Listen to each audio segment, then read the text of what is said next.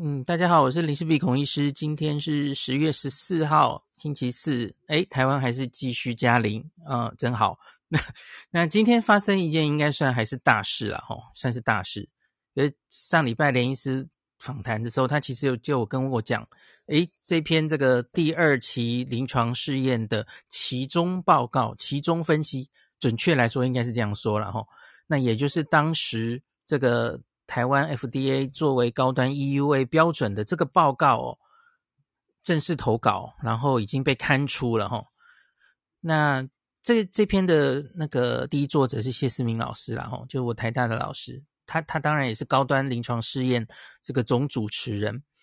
那这篇其实大概在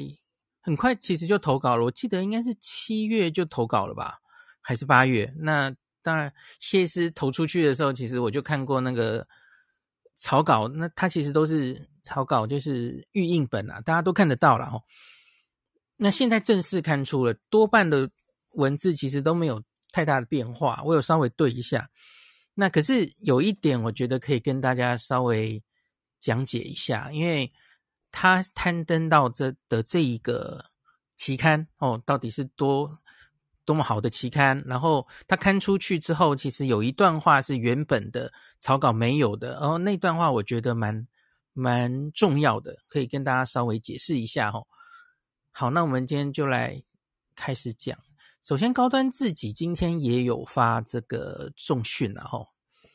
那所以，然后我有找一个中央社的报道，然后最后就是论文本身，我就大大概照这个顺序来跟大家分析一下哈。那高端自己的新闻稿是这样写的哦，高端新冠肺炎疫苗二期数据于 Lancet RN，这是缩写哦，Respiratory Medicine 就是呼吸医学，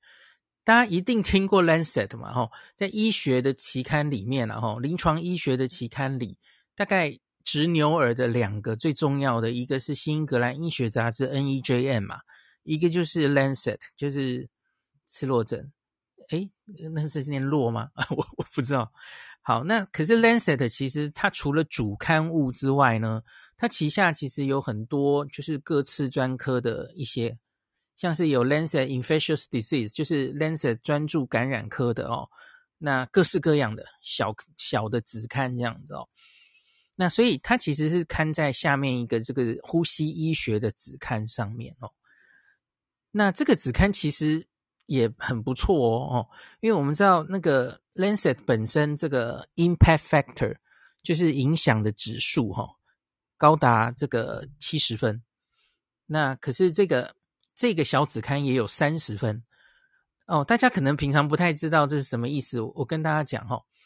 哦，对了，Lancet 诶，中央社有写，二零二一年它分数达到七十九分了哈。我大概跟大家讲一下期刊的这个 impact factor 影响的指数哈。那代表的，它分数越高啊，就是这个期刊它刊登论文的这个公信力，还有被学术界引用的程度，那它是有一个公式可以算的啦吼。那所以当然是分数越高越好。那我们在我以前在台大了吼，在学界哦，你假如能够刊登到分数这么好的期刊呢，哦，你搞不好这个 升等就就非常有望了吼。分数越高越好吼。我们要说我们平常临床的感染科哈，我们投稿的那个期刊哈，分数其实假如有个 五分，其实我们已经很高兴了，十分已经是很不错了哈。可是这个是三十分呢，三十分是非常非常好的哦。临床医学的期刊通常没有那么高分，那是那种基础医学的。基础研究哈，会得诺贝尔奖那种，那种是非常高分。比方说，大家都知道 Nature 这种东西哈，那 Lancet 本身当然很高分啦，七十九分，那超高。那他旗下这个子刊物哦，也也不错，三十分也是超高哦。所以这不是一个随便的期刊哦，一个野鸡期刊，随便投稿他都会收的，不是哦哦。那可见他成功投稿到这一个刊物，代表。应该是大家知道，你要被刊出，一定就是会被这个专家审查嘛，吼。那不止一位专家哦，吼。那他经过审查，然后经过这个期刊的总编辑都看过，哦。那可能会跟你来来回回几次，觉得你需要修改哪里或怎么样啊，然后最最后决定，哎，你这个文章我们符合我们期刊的这个投稿投稿的标准要求的水准吼，那里面也都没有什么错误吼，那所以他才会给你刊登吼，所以我觉得今天这个高端这个第二期临床试验被刊登的这件事，代表台湾。他这个论文里面记载了所有到目前为止高端疫苗发生的事情。它里面写了哈，我们做了一个扩大二期，然后扩大二期我们用免疫调节，然后我们估算它的保护力大概多少？大概八十到九十 percent 哦，估算的，估算的。那然后呢，台湾政府已经就此给予 EUA。我刚刚念的所有的东西都有写在这个论文里，就代表这件事情已经是。板上钉钉了哈，由学界发表出去了哈，大家也这个都看过了这件事情了。这不是只是高端在我们台湾自己在那边喊我们要这样做，我们已经这样做了。那它已经是学术界已经正式发表的事情哈。好，那我们来看一下高端的新闻稿怎么写哦。他说这个是嗯扩大二期。规模近四千人，并非传统数百人的第二期临床试验，具有指标性的意义。那这个论文是台大谢思明医师、北医刘明哲医师担任第一跟第二作者。那召集的总主持人林奏延医师是通讯作者。那结合了国内十一家临床试验中心与公司的研发团队，共同完成论文的撰写。哦，那顺利投稿成功了哦。那后面就是《Lancet》系统的医学专业期刊，这个我刚刚讲过了哈。那他在新闻稿里面又讲了一句，是上上次我跟那个林医师专访也有提到的哈。目前国际法规单呃联盟 ICNRA 以及由澳洲、加拿大等五国组成的这个 Access Consortium Consortium。更积极，正在积极倡导新冠肺炎疫苗的免疫桥接试验。那本次高端位于这个这发布的数据，哈，它运用了 WHO 的国际血清标准品进行免疫生成数据的比对参照，然后用了两个保护力关联的指标来推估，预期高端新冠肺炎疫苗保护力为八到九成之间。那本期刊除了可借由统计方式推估新冠疫苗的保护力数预测数据外，借由这些原始数据的发布，更可对全球新冠肺炎的免疫桥接提供具体的参照基础。好，大概就这样。那我不打算讲它前面那个大家已经都知道的事情，包括了什么？包括了就是收案哈，六比一。然后第二季的第二十八天抽血，好，然后有多少安全性？发烧是零点七 percent，这个其实在 EUA 的时候都讲过了，我我不会再讲一次。那我要讲的是后面的部分是比较重要的哦。这篇文章最重要的地方，我觉得是讨论部分，因为它前面其实讲的就是大家都知道嘛，哦，就是呃多少人，然后安全性多少，然后产生了。多高的中和抗体，或是棘蛋白抗体，这个大家都知道了，我就不讲，再讲一次哦。那可是，在这一篇文章的讨论里面，那他就是提出了，刚刚我已经很快的大概讲了一次，现在来讲的比较详细一点，就是所谓的免疫调节的概念。那他怎么从这些血清抗体的数据，来推估它有多少保护力哈，因为明明这是第二期，没有办法做出保护力。这里我可以先跳到中央社那边先讲一下哈。中央社今天的新闻标题是这样写的：高端疫苗二期保护力八到九成，登医学期刊赤洛针发表。我觉得这个标题不合格。不合格，你不能直接把二期保护力八至九成已经直接就写在标题上。No，这篇文章的结论不是我们高端的保护力八到九成，绝对不是。他是在讨论中间，他用方法免疫桥接的方法去推估我们可能有八到九成的保护力。你不能直接就讲的一副我们保护力已经出来了，这是在偷渡概念。大家听得懂我的意思吗？你你去看那个论文本身，它的结论、它的标题，你都不会看到八到九成。它只有在讨论里面，因为我们写论文就是前面会有一个呃引言嘛，然后中间是研究方法，然后最后是结果，最后是 discussion 讨论。他是在讨论里说，我们这是第二期，然后台湾现在没什么疫情，所以我们做不出来保护力。那可是呢，我们用一些方法推估出我们的保护力。好，所以这其实是第第一个我想跟大家讲的啦。哈，因为我知道很多人在那边看中央社就高潮了啊，高端疫苗二期保护力八到九成已经发表了，世界公认了。好，不要这样安慰自己。我们还要努力去验证我们的保护力，OK？就是事情都没有变哦。好，不是什么诶，八到九成已经确定喽，不是，不是这样。好，那再来，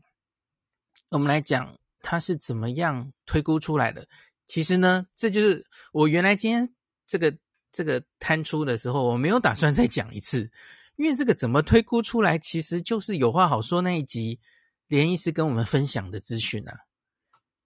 那他那天讲的这一套吼，那其实就是在这一篇论文中，我个人觉得最重要的就是讨论里面的这一套。然后呢，这也是连医师在九月的时候，他有一次第五度应这个 WHO 的邀请去免疫桥接的会议，去去报告这个高端疫苗的资料。那那一次他也是讲这一这一个这一套东西哈，它是怎么从高端疫苗目前测出来的这些抗体来推估，就是这个呃 COP 嘛哈，Correlate of Protection，你可以从这个免疫的数据，然后推估有多少的保护力的这一套系统，那也是连医师九月在 WHO 报告的内容，其实都是同一套了哈。那其实我我我自己也很久没有讲这一套了吼，那所以好，我我就借这个机会跟大家分析一下好了吼，应该应该说复习一下才对吼。好，那我们就翻开来，最后其实不长啦吼，这个讨论的部分，那它其实就是说呢，那第一个，那为什么这个第二期吼，那会去做收收到三千多人？那这个三千多人呢，其实就是根据美国 FDA 的 guidance。那 FDA 说他希望看到这么多安全性的数据嘛，吼。第一段简单的解释一下这件事情，吼。那然后再来，他就要说这个，呃，哦，等一下，哈。呃，好，他说我们这个第二期高端临床试验在台湾是在二零二零年的十二月开始的。那可是因为台湾这个没有很严重的流行新冠疫情，所以因此呢，虽然在这一个临床试验中，那他有试着想去看这个保护力哦，efficacy，可是因为台湾没什么疫情，所以你看不出来了哈。那另外也可以说明，因为台湾没有怎么大流行之后。呃，没有经过什么大流行，因此你收案的这些人呢，没有什么人是原本就得过这个病毒感染的哦，所以那个抗体几乎大家一开始都没什么抗体，这是可以说明的哦。那再来，他就要讲到很重要的综合抗体预估的模型了哦。那他提到了那个我们前几个月应该非常常提到的那那篇 Nature Medicine 哦，就是用你的综合抗体。可以达到康复者血清的几倍，那大概你就可以预估你的保护力是多少。那个图我相信大家应该还记得吧？吼，做出来一个线性的关系。那他有提到，可是呢，这有一个问题，就是那个康复者血清的样本，那个取样很重要哦，因为看你是取什么样的康复者嘛。哦，你你可能是诶比较严重的康复者，或是呃哪个年龄的康复者，这可能都有问题嘛，吼。那所以他就解释，所以因此为了避免这样子的干扰，吼，那高端的这篇文章，它其实选用了两种方式去取得康复者血清，OK，然后再来要做换算了，吼，要做，因为你要跟国际接轨的话，你需要换算成同样的单位，那这个就是颜医师常跟我们讲的嘛，有 IU 综合抗体用 IU 换算。然后抗棘蛋白的抗体是用 BAU 换算，那 discussion 接下来的两段就是在讲这件事吼。那他就说有刚刚那个澳洲学者吼 Nature Medicine 的那一篇，那用这个换算之后，那高端疫苗它可以达到康复者血清大概一点五亿到一点九四倍。那大家去对对看嘛吼，一点五亿到一点九四倍的话。我们不知道大家还记不记得，大概 Novavax 或者 n r n a 疫苗吼，大概都可以达到康复者血清，也许是两倍到四倍左右。那他们保护力可以上九成嘛吼，所以你假如是一点五到一点九四倍的话，那也许就是接近九成的保护力吼。根据那一篇 Nature Medicine 的估计，好，另外还有一个估计方法，那就是在有话好说，我第一次听到的了吼，因为那个时候呢。就是 AZ 疫苗把它的这个 COP 做出来的时候，哈，那 AZ 疫苗是把它所有的受试者，然后去看它的极蛋白的 IgG，极蛋白的 IgG 来看跟这个保护力有没有关联，哦，他们做出来有一个线性，不是完全直线性的关联，然后他去把它对上去之后呢，根据牛津的这个模型，吼，那假如你的这个测出来的及蛋白 IgG 抗体可以在两百六十四到八百九十九 BAU 之间的话呢，那你的保护力可能是可以对过去是八到九成。那这一篇的高端，他把他的几个年龄层，哦，因为年轻人跟老人家其实做出来不太一样嘛，吼。比较老的年龄层，然后全部都对上去之后呢，那大概估计，那就是落在这个八到九成的区间之间。所以所谓的保护力八到九，八十到九十 percent 是由这个牛津大学的 COP 的模型估出来的吼，在在这一段里面讲的吼。那再下来的一段其实就是在说你要用标准的。标准的这个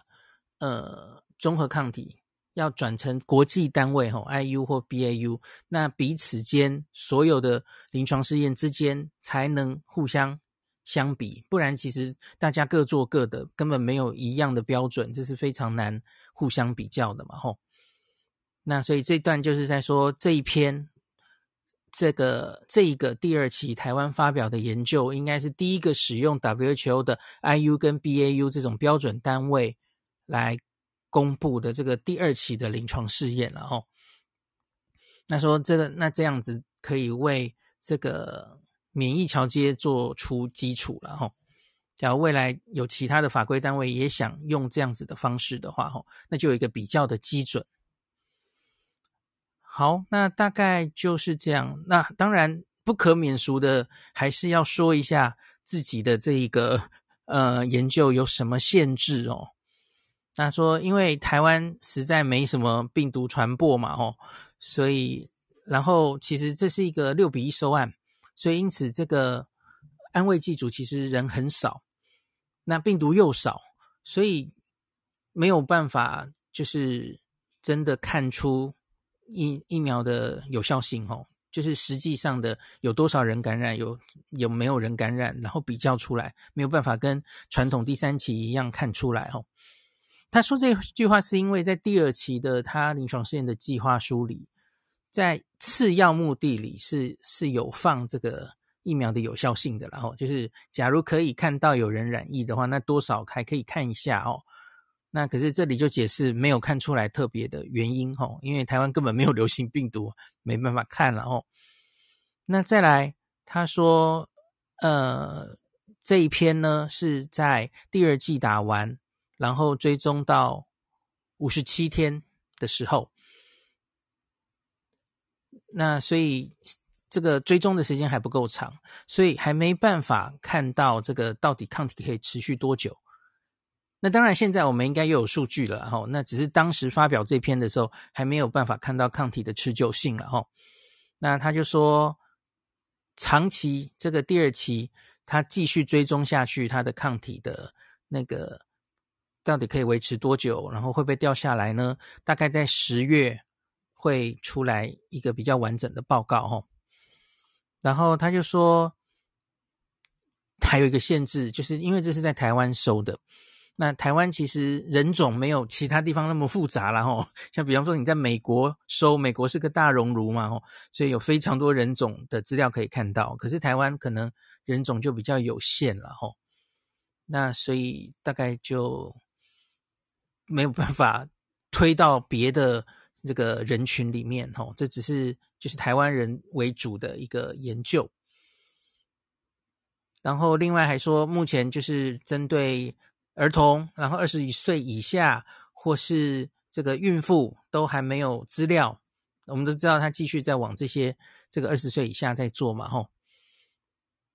那然后还有什么限制？好，差不多就这样了。他说，以上这些限制，哈，那他们有计划继续再去做青青少年的第三期临床试，啊，对不起，青少年的临床试验，然后或是。继续，他们会有第三期的计划了哈。那他们在这篇文章里说，第三期将会在台湾以外的地方做。那选选择一个在新冠病毒还是流行比较严重的地方做了哈。好，那最后这篇文章它的结论就是，哦，这个高端的这个疫苗呢，它有一个很好的安全性的资，这个安全性的。呃，整个 profile，然后它可以生成很令人这个觉得够高的这个综合抗体的量哦，然后它是很有耐受性的，然后它几乎不太会发烧，就他在结论里再强调一次，这个在新冠疫苗其实很重要，然后因为别的疫苗其实真的发烧的比例是蛮高的哦，大家应该都知道。那他说，在不管是青少年或是比较年长的人，这个发烧的比例都非常的低哈。那它可以有很高、足够高的中和抗体跟抗棘蛋白的 IgG 抗体。然后他在这个打完第二剂之后，这个 day 五十七天，几乎这个血清阳转率是百分之百。那用 WHO 的 IU 或 BAU 这种。标准单位换算之后呢，那它可以，这里就讲得很 比较诶婉转，他没有讲出数字，他就说我们可以预测出这个高端疫苗的保护力，然后用这个两个模型预测出来差不多，他没有把八十到九十写出来在结论里了哈。好，那最后最后一句，他就说这一个第二期临床试验的结果呢，支持那高端可以继续去进行第三期临床试验，然后最后一句就是高端最近已经通过了台湾的 EUA。好，这篇文章本身就是这样。那我刚跟大家说有一个值得再跟大家补充的是，当时在那个投这个草稿的时候，我还没有看到，因为在 Lancet 的期刊里通常会有一段吼。他在前面，他会 summary 跟你说，在这个研究之前有什么证据，在这个研究领域这个题目有什么证据，然后在这个研究会加入了什么价值，然后目前所有的有有这个手上的证据对我们来说有什么影响？哦，Lancet 会这样，等于是帮大家画重点，然后写出一小段，所以这个我可以跟大家再讲一下，哦。呃，在这个研究之前有什么证据？其实就是他们就说，他们去搜寻了这个第一期到第三期的新冠疫苗的临床试验，然后，那这个投稿的时间是七月七号，七月七号，然后去搜的，然后，那去搜这个蛋白次单位蛋白疫苗啊，然后呃重组蛋白疫苗啊，吼，或是泰生疫苗，吼，比较小的 peptide 这样子哦，然后看看到五月到七月有多少这样子出版。那但次单位蛋白疫苗在这一段时间里，大概有十二篇论文出发表了吼。那可是那十二篇呢，没有一个次单位蛋白疫苗被核准 EUA 啊。废话，我们大大家应该知道，呃，跑得最快的这个 Novavax 到现在都还没有 EUA 嘛哦。那后来整在暑假中有那个古巴的疫苗被 EUA 了，然后那可是我不知道他们出版了没。好，没关系。后来又跑得比较快了，全世界还有一些其他家了哦。可是这个投稿之前是还没有那么多家次单位蛋白疫苗的数据被发表的吼。好，所以大概前面就是讲这些。然后他说，在这一个研究之后加了什么重要的呃学术上的价值吼？那他就说。这一篇是一个第二期的这个次单位蛋白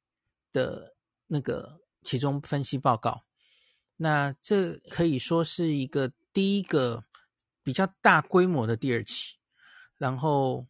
展示这个高端的疫苗的安全性跟免疫抗原的生成性哦。那他发现他的资料还不错哦。那目前的这些资料呢，是支持这个疫苗继续走向第三期的 efficacy trial，好，去看它真正的有效性是多少的。然后这也可以让一些法规单位那考虑是不是可以给予 EUA，那就像台湾已经给予这个疫苗 EUA 一样，哈。这这是他全我原文照翻，他是这样写的。那没有被老外删掉，因为这老外就让你这样写。这我我想表达的是什么呢？因为就是，呃，假如老外真的觉得免疫桥接可能不是主流，或是是异端邪说哦，他搞不好会希望你把这句删掉。我不知道啦，会不会啦？哈，嗯，好，那最后就是对以后。这到目前为止的所有这方面的证据，那有什么应用了吼？那他说，跟其他目前已经在使用的新冠疫苗相比，高端疫苗它的这个安全性是特别好了吼，因为它这个产生不良反应的比例，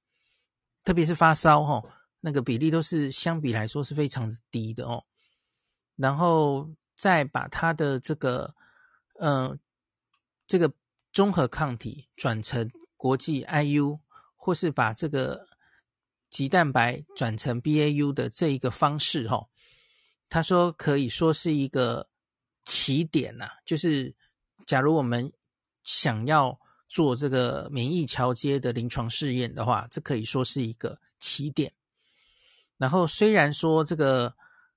呃高端疫苗的这个保护力，哦，还是需要去验证的哦。在这个后续的第三期临床试验中验证，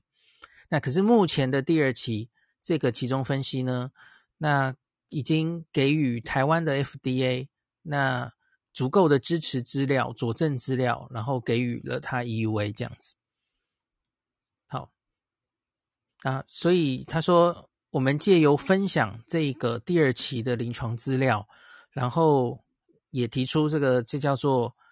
呃。免疫桥接去估算它的这个保护力的方式，哈。那我们希望去让全世界的新冠疫苗还在努力的这些候选疫苗，哈，看可不可以加速它的这个核准的速度，然后增加全球疫苗的供应量，然后因此可以让更多国家、更多需要帮忙的地方都能获得他们的疫苗。好，那这个就是我今天想跟大家分享的哦。我刚刚讲的这一些呢，都不是只是在国内这边在自己缺虚哦。刚刚讲的这些东西，其实就已经都出版出去了，而且是全世界非常好的期刊哦。经过专家审查后，还让你写这些事，所以这些并不是只是国内的某些人在吹牛，然后 一股脑想往这边做哦。我我觉得。的确风向真的是这样走的哦，不然这个东西应该不会刊登在这么好的期刊。假如它不是，它它会被全世界看成是一个异端邪说的话哦，它应该只会诶被投稿被拒绝。诶你们搞什么？自己这么拼哦，自己这么冲，然后全世界之先 EUA 了一个这样子的疫苗哦，二期临床，然后 没做完哦。啊，根本不做传统三期，就在那边自己免疫桥接 EUA，他就，假如是真的这么不堪的话，为什么这么好的期刊会接受这些我刚刚讲的这些东西？所以大家可以用脑子想一下嘛，吼，OK，这就是我今天想再讲一次的的原因啦，吼，好，那今天就讲到这里吧。